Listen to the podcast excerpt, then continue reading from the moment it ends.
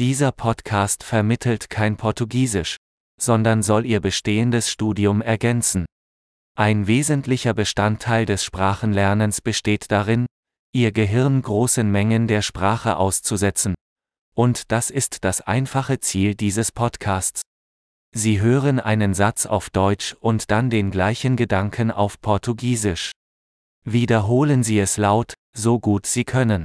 Lass es uns versuchen. Ich liebe Portugiesisch. Eu amo português. Großartig! Wie Sie vielleicht schon erkennen können, nutzen wir für die Audioerzeugung moderne Sprachsynthese-Technologie. Dadurch ist es möglich, schnell neue Episoden zu veröffentlichen und mehr Themen zu erkunden, von praktisch über philosophisch bis hin zu Flirt.